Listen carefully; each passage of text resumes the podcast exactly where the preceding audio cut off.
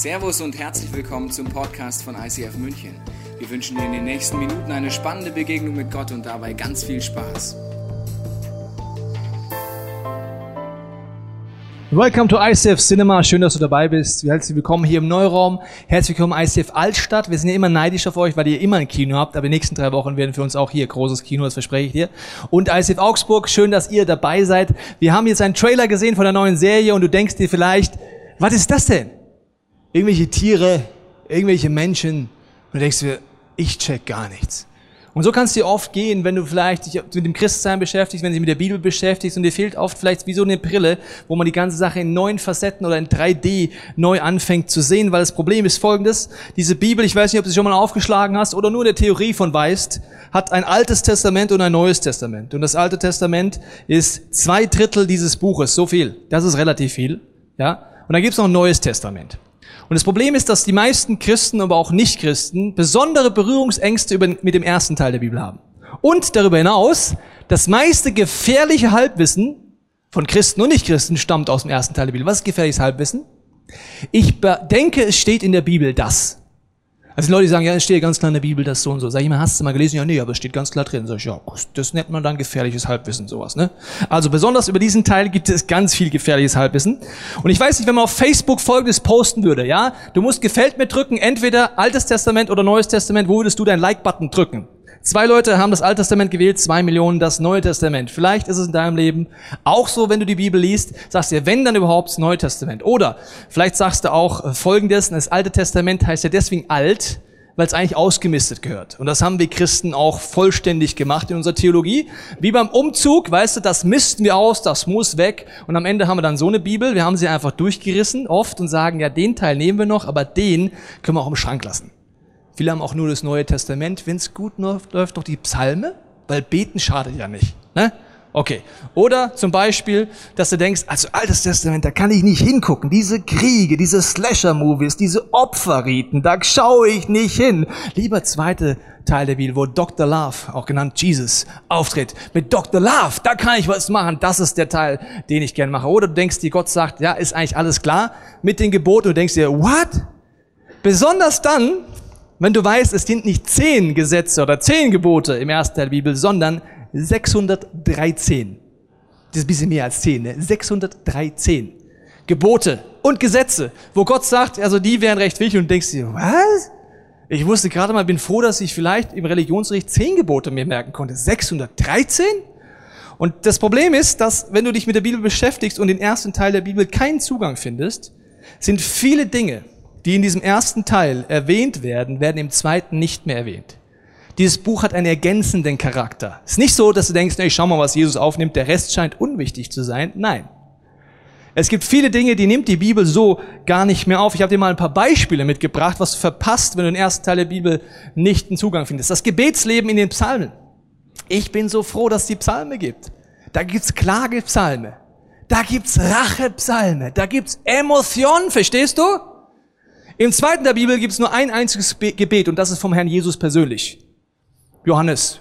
Aber sonst nichts. Und das ist so heilig, das Gebet, dass ich denke, wow, it was Jesus. David ist mir da ein bisschen näher, muss ich sagen. Der kotzt sich aus, verstehst du?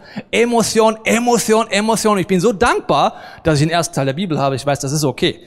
Nächster Beispiel. Zweifel zu lassen. In Zweifeln zu versagen, wie Gott darin zum Ziel kommt, ist eine Spezialität des ersten Teils der Bibel. Oder? Umgang mit Kritik, da sind wir Deutschen richtig gut drin, gell? Ah!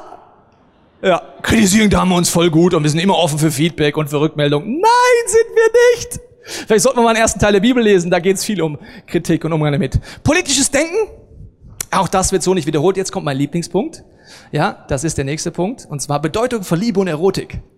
Ich bin so dermaßen dankbar, dass es den ersten Teil der Bibel gibt, weil sonst hätte ich nur Aussagen von einem Single, der niemals Sex hatte und Paulus hieß, über Sexualität.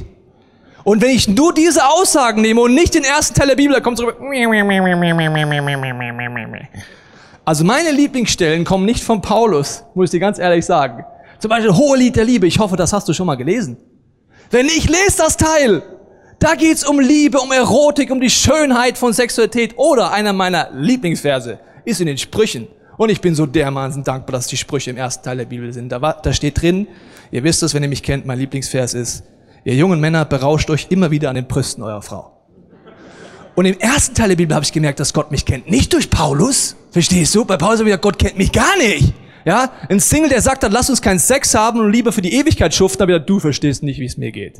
Paulus. Okay, gut. Also auch das verpasst du, wenn du den ersten Teil der Bibel nicht aufschlägst. Oder Gottes Erfahrung der Menschen, auch das wiederholt sich so nicht mehr, die, die Wesenaspekte von Gott, die sie entdecken. Oder natürlich Vorbereitung auf den Tod, ganz, ganz wichtig. Das verdrängen wir auf unserer Gesellschaft, genau wie den ersten Teil der Bibel. Oder noch ein Beispiel. Partnersuche. Sucht jemand einen Partner? Ist jemand Single? Aha! Da kriegst du die meisten Tipps im ersten Teil der Bibel, nicht im zweiten. Okay, da kriegst du so Paulus-Tipp, bleib Single. Okay, kannst du auch lesen, ist auch für manche hier richtig im Saal, aber für die meisten wäre es schlauer, mal den ersten Teil der Bibel anzugucken. Und ich möchte mit dir heute ein paar Schlüssel angucken. Wie kann ich jetzt diese Bibel, besonders den ersten Teil, aufschließen? Und Jesus gibt ein paar Schlüssel, wo er sagt, wenn ihr die benutzt und mich da ernst nehmt, dann werdet ihr Durchbrüche erleben. Der erste Schlüssel steht im Matthäus 5. Und bevor ich dir vorlese, möchte ich dir die Frage stellen. Wer glaubt heute, in allen Locations mal bitte melden, wer glaubt, dass die Einleit der Einleitungsteil eines Satzes von Jesus bewusst gewählt ist? Also ob er sich überlegt hat, was er sagt oder nicht. Wer hat sich denkt, dass er es überlegt hat? Okay, ein paar. Alle anderen schlafen, kein Problem. Also, ich verrate es jetzt schon, der hat sich dabei was gedacht. Zum Beispiel beim Vater Unser sagt er, bevor das Vater Unser teacht, liebe gläubige Christen, wenn ihr betet, sollt ihr nicht plappern wie die Heiden. Und jetzt zeige ich euch ein Gebet, wie es funktioniert. Und weißt du, was das meistgeplapperte Gebet der Weltgeschichte wurde? Das Vater unser! Vater unser im Himmel, geheiligt wird dein Name, dein Reich komme, dein Wille Wille- Amen. Als hätte er es gewusst. Als hätte er es gewusst, oder? Und jetzt kommt Matthäus 5. Als hätte er es gewusst. Okay, Achtung. Einleitung. Meint nur nicht. Wer meint, dass Jesus meint, dass wir etwas meinen würden, was er nicht meint? Geiler Satz. Meint nur nicht. Ich sei gekommen, das Gesetz, 613 Gebote, okay? Und die Worte der Propheten, also alles über Israel und Prophetie und was Gott weltweit passiert, aufzuheben. Jesus hat die Befürchtung gehabt, dass wir vielleicht auf die Idee kämen, zu denken, dass dieser erste Teil der Bibel für uns nicht mehr gilt. Meint nur nicht. Das andere Übersetzung heißt es, außer Kraft zu hetzen. Ich werde vielmehr beides bekräftigen und erfüllen. Das heißt, Jesus sagt vor 2000 Jahren, meint nur nicht, dass dieser erste Teil der Bibel aufgelöst ist. Dass er für euch nicht mehr gilt. Bekräftigen und erfüllen. Und das ist der erste Schlüssel für dich und für mich. Ich fange mit bekräftigen an, das ist relativ einfach, wenn es auch schwierig in der Umsetzung ist. Bekräftigen bedeutet, Jesus nimmt Zitate auf. Sagt, im ersten Teil der Bibel wurde euch gesagt, ich aber sage euch. Und das, was dann kommt, ist eine Bekräftigung, da wird's krasser. Ich mache dir ein Beispiel. Er sagt, im ersten Teil der Bibel wurde euch gesagt, du sollst die Ehe nicht brechen, na ab, keinen Sex außerhalb der Ehe haben. Schon recht krasse Aktion. Ich aber sage euch, bereits die begehrlichen Blicke führen zum Ehebruch. Och man, Jesus. Also merkst du, bekräftigen ist so gar nicht so, wie soll ich sagen, das ist so, das ist einfach noch krasser. Und dann denkt man sich vielleicht erstmal, ah, warum muss denn das sein? Solange bis ich verstehe, dass Jesus und die ganze Bibel dir helfen soll, dass du freier wirst, gesünder wirst und dein Leben aufblüht. Letztens dachte ich mir, das ist doch vollkommen übertrieben, also mit dieser Bibel und dass Jesus sagt, bereits die Blicke. Ja? Stell dir mal Folgendes vor. Wenn du sagst, Blicke sind doch egal. Ein junges Ehepaar, gerade frisch verheiratet, liest die Bibel und sagt, ja, super, also wir wollen die Ehe nicht brechen durch Taten, aber Gedanken sind okay. Okay. Sie gehen durch den Park, englischen Garten, und dann sagt die Frau ganz wichtig, und Schatz, an was denkst du gerade? Er sagt, ja, Schatz, ich habe gerade gedacht, die Brünette dahinter hat geile Brüste und ich würde gerne mit ihr Sex haben. Sagt Schatz, Mädel zu ihm, ist ja egal. Du hast es ja nicht gemacht. Macht mir gar nichts, Schatz. Ja, ist es so bei dir? Ja? Ja, also alle Frauen nicken. Okay, gut, also klar. Dann ist es so bei dir. Ich würde sagen, du würdest denken, hast du alle Latten am Zaun, das würde mich in mein Herz brechen, auch andersrum. Und die Ehe wäre bereits zerbrochen in diesem Bild gesprochen. Ja, bereits meine Gedanken. Und jetzt sagt Jesus, die gute Nachricht ist, mit seiner Hilfe kannst du in Gedanken, Gefühlen und Taten frei werden dass du dich auf einen Partner konzentrieren kannst. Und das ist Freiheit, sagt Jesus. Okay, bekräftigen merken wir sehr schnell. Jetzt ist die Frage erfüllen.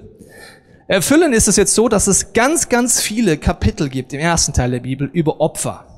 Also nicht du Opfer, verstehst du von Schulhof, du Opfer, sondern Tieropfer. Und den Unterschied diesen Facetten führt das jetzt auf, dieser zeremonielle Anteil, sagt Jesus, der ist erfüllt, weil Jesus am Kreuz stirbt und damit sagt, alles, was da aufgezählt ist, habe ich erfüllt. Jesus stirbt an diesem Kreuz und sagt, jede Schuld in deinem Leben, jede Verletzung, jeder Fluch, egal was, kannst du bei ihm eintauschen an seinem Kreuz. Und er sagt, das alles habe ich erfüllt. Aber er sagt auch, in diesen ganzen Facetten des ersten Teils des Bibels kannst du unfassbare Tiefen erkennen, für was Jesus dir alles anbietet, anbietet zu sterben. Weil dieses Kreuz hat eine Kraft, das kannst du nicht Ansatzweise vorstellen. Wir gehen mal in dritte Mose rein, ja? Vielleicht ist das das Buch, was du bis jetzt am wenigsten lesen wolltest. Es heißt nämlich Levitikus wie Gesetz. Ich lese dir nur mal die ersten sieben Kapitel, die Überschriften vor. Und dann kannst du überlegen, ob du da Bock hättest, das zu lesen. Also, das Brandopfer, das Speiseopfer, das Dankopfer.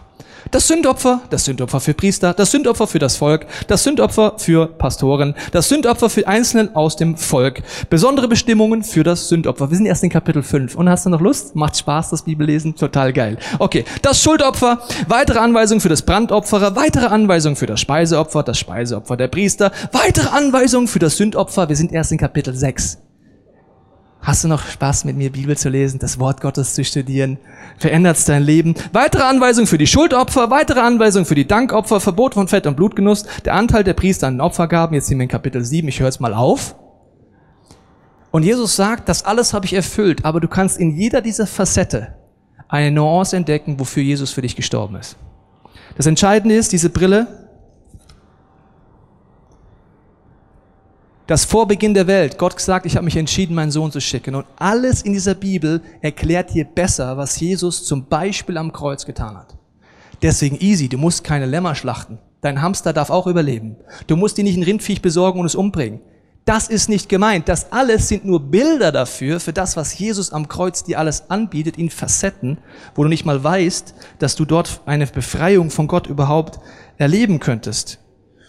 Nur wenn du weißt, dass du einen Arzt brauchst, würdest du auch zu diesem Gott gehen. Und ich mache dir jetzt mal ein Beispiel, wo wir jetzt mal diese Brille anwenden, dass Jesus das zwar erfüllt hat, aber dass du da neue Facetten vom Kreuz entdecken kannst. Und zwar ist die Situation folgende. Es geht um Aussatz. Aussatz ist eine Krankheit in der Bibel, die immer wieder auf, eine Hautkrankheit. Ich habe dir hier mal ein Bild mitgebracht, was unscharf ist durch die 3D-Brille. Kann ich es schärfer sehen, neue Dimensionen sehen und ich möchte mal mit dir mit dieser Jesusbrille nochmal eintauchen in diese Stelle. Dritter Mose heißt es folgendermaßen über Aussatz. Wenn sich aber der Aussatz rasch auf der Haut ausbreitet und den Kranken von Kopf bis Fuß bedeckt, sehr schöne Vorstellung. Wenn also der Priester sieht, dass der Aussatz die Haut ganz erfasst hat, erklärt er den Betreffenden für rein. Weil die Haut dann ganz weiß ist, gilt er als rein. Ist logisch, ne? Also wenn ich dir so dermaßen aus ansehe, dass du eine ansteckende Hautkrankheit hast und ich sehe es an deinem ganzen Körper, verstehst du, überall, von hier bis da, dann bist du rein. Macht Sinn soweit? Alles klar, gut. Müssen wir vielleicht ein bisschen genauer hingucken. Ich lese erstmal weiter. Der Herr sprach zu Mose, wenn ein Aussätziger gesund geworden ist und für rein erklärt werden will, dann gilt folgende Ordnung. Zwei Kapitel nimmt er sich Zeit dafür. Zwei Kapitel. Er muss zum Priester gebracht werden, der ihn außerhalb des Lagers untersuchen soll. Ist der Kranke wirklich wieder gesund geworden, lässt der Priester für ihn zwei lebende Vögel bringen, sowie Zedernholz, karmesinrote Wolle und ein Büschel Isop. Auf Anweisung des Priesters wird ein Vogel über einem Tongefäß mit frischem Quellwasser getötet, um das Blut des Tieres aufzufangen. Den lebenden Vogel nimmt der Priester in die Hand und taucht ihn zusammen mit dem Zedernholz, der karmesinroten Wolle und dem Ysop in das Blut des ersten Vogels, das sich mit dem frischen Quellwasser vermischt hat. Siebenmal besprengt er mit dem blutverschürten Wasser den Geheilten und erklärt ihn für rein. Den lebenden Vogel lässt er fliegen. Geil, oder? Coole Bibelstelle.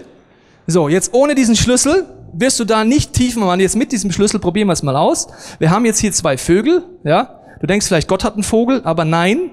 Du hast zwei Vögel, die 3D-Brille.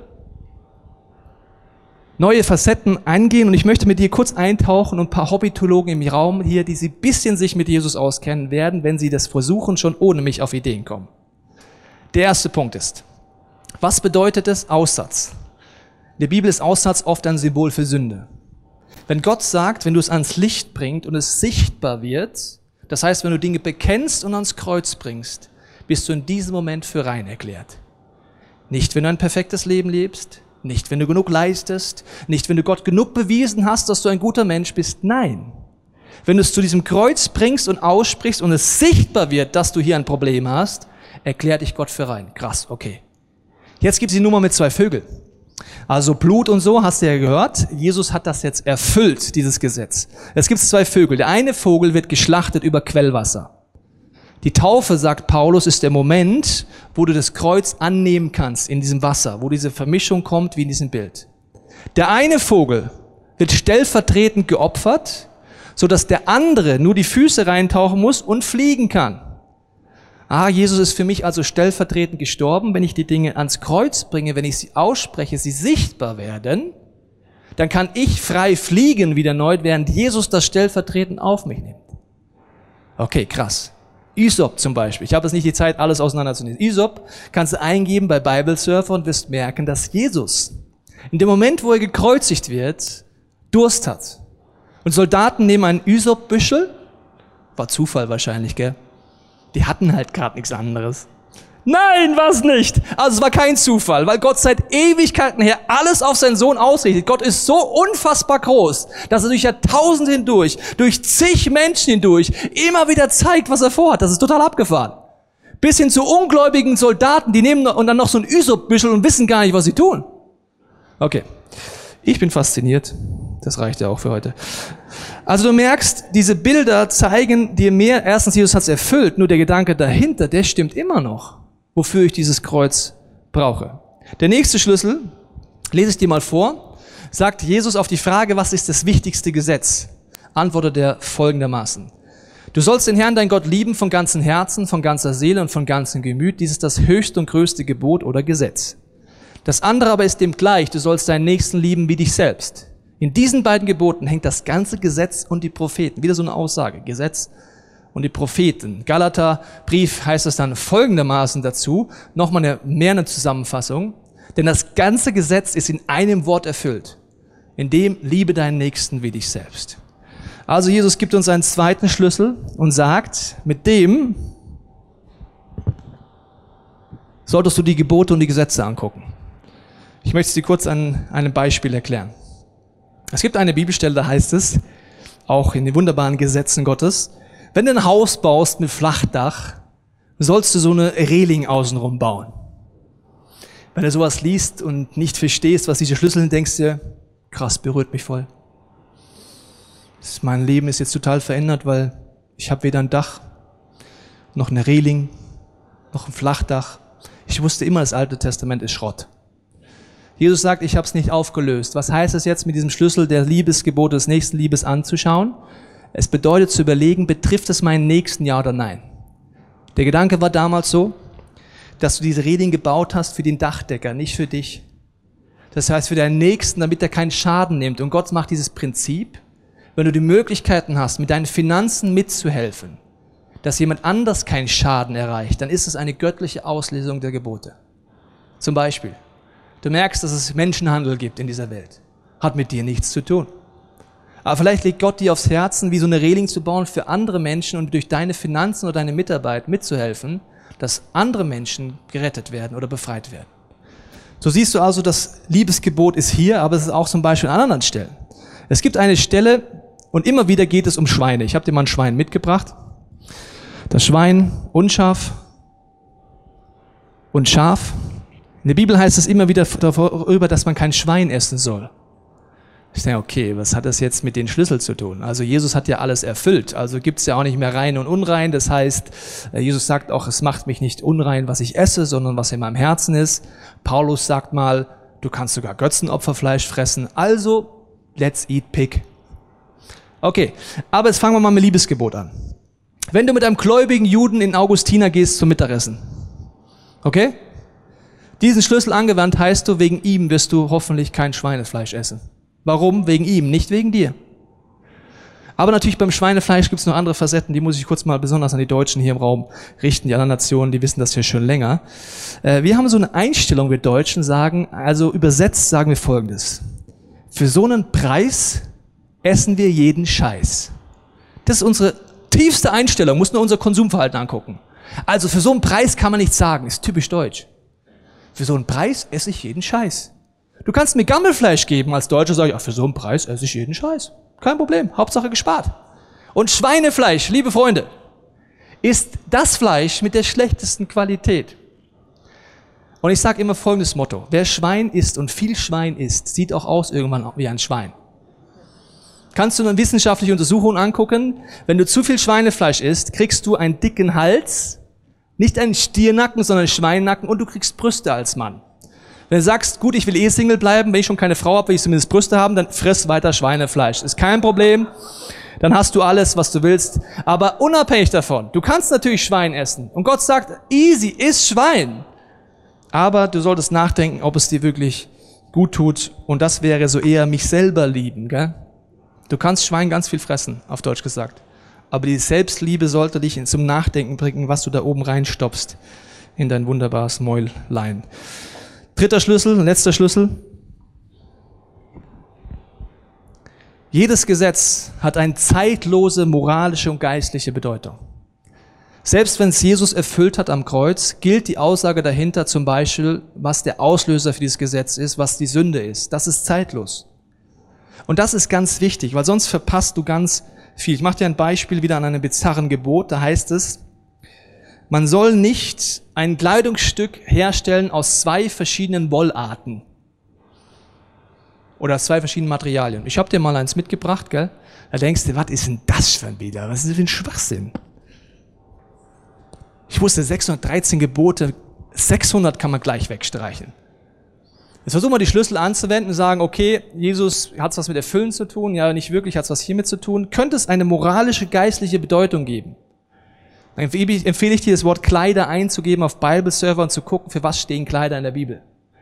Sie stehen für Identität, sie stehen für deine Dinge, die du auch in deinem Leben wie handelst oder die, du, die dich ausmachen. Also kann es übersetzt zum Beispiel bedeuten, du gehst hier sonntags in den Worship rein Du worshipst Gott, aber du hast einen Lebensbereich, wo du einfach sagst, da will ich Gott nicht drin haben.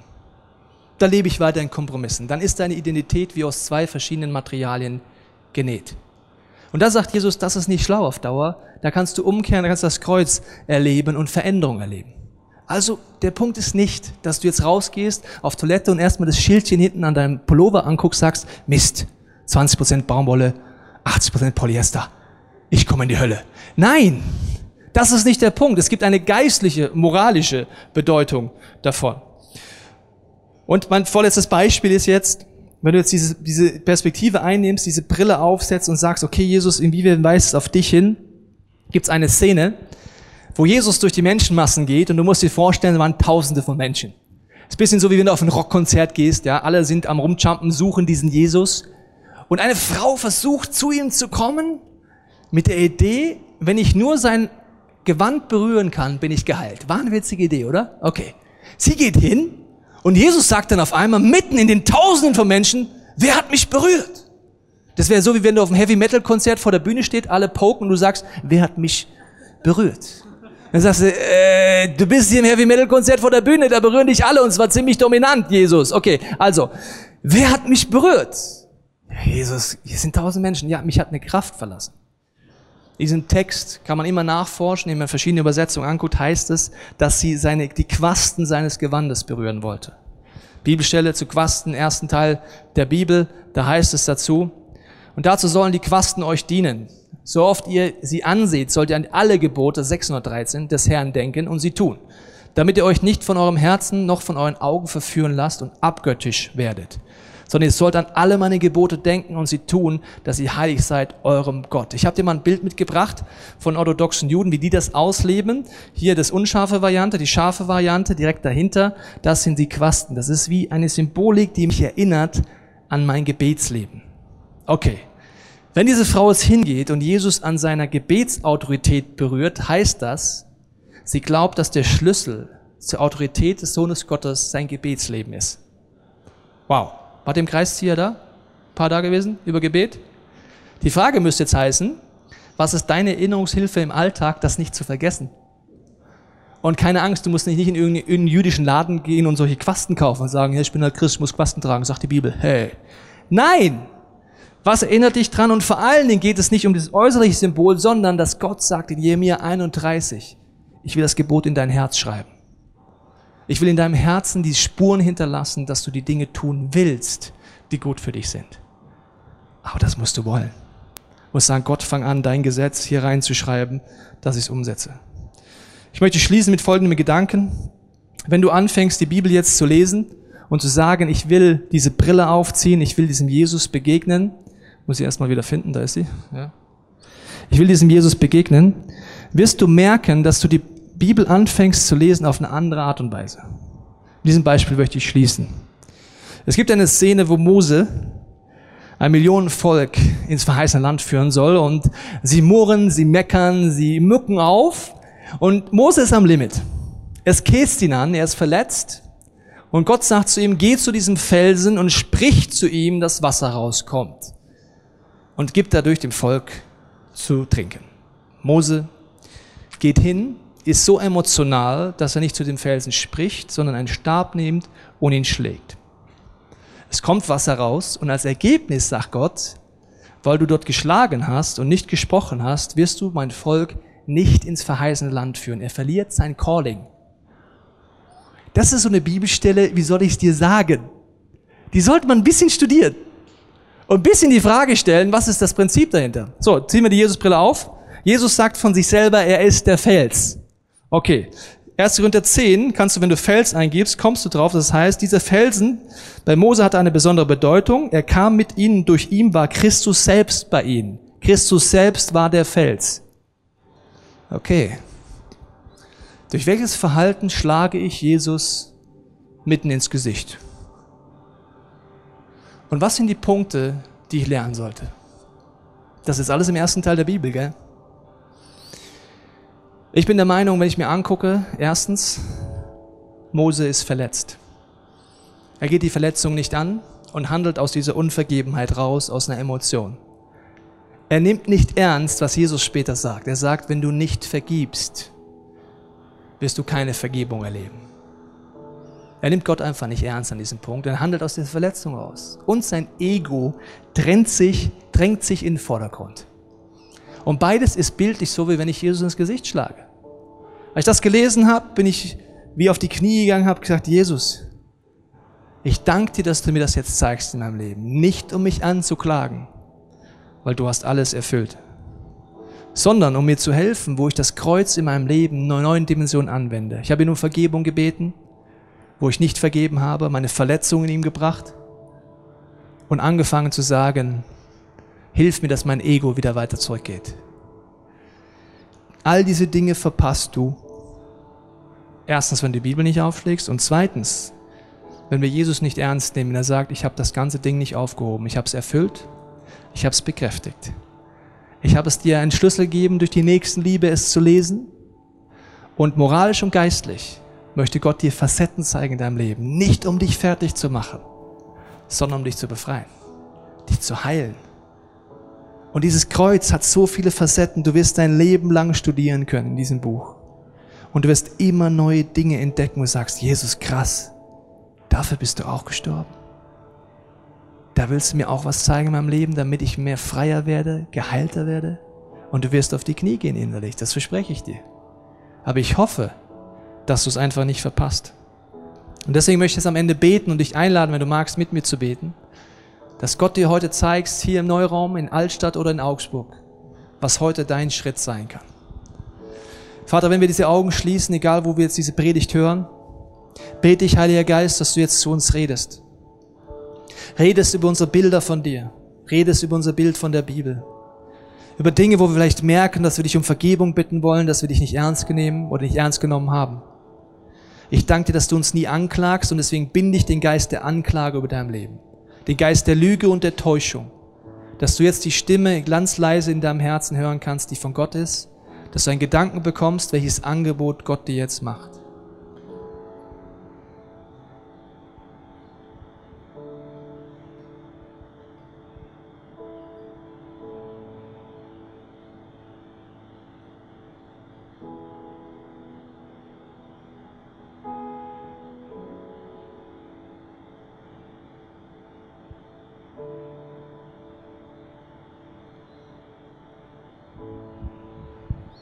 Jesus, du siehst die Leute heute, die das hören und die dich noch nicht kennen. Und wenn du das bist, dann kannst du Jesus sagen, Jesus, zeig mir heute, dass du für mich am Kreuz gestorben bist. Zeig mir, dass diese Botschaft für mich ist. Wenn du Jesus kennst, kannst du dieses mutige Gebet beten. Jesus, zeig mir neue Facetten von dem Kreuz. Zeig mir mehr, was du mir anbietest, wo du mich herausforderst, in deine Freiheit noch mehr durchzudringen. Ich danke dir, Jesus. Ich danke dir, Vater. Ich danke dir, Heiliger Geist, für die Bibel. Ich danke dir für dieses Wort und du siehst, dass wir auch als Nation in den letzten Jahrzehnten dein Wort mit Füßen getreten haben, uns aufgeregt haben über das, was eigentlich eine tiefe Schönheit hat, über dich aufgeregt haben, anstatt zu sagen, ich bin hier und will zuhören. Mach uns zu Menschen, die zuhören und dich ernst nehmen. Amen. Wir hoffen, dass dir diese Predigt weitergeholfen hat. Wenn du Fragen hast, kannst du gerne an info at icf-moenchen.de mailen und weitere Informationen findest du auf unserer Homepage unter www.icf-moenchen.de.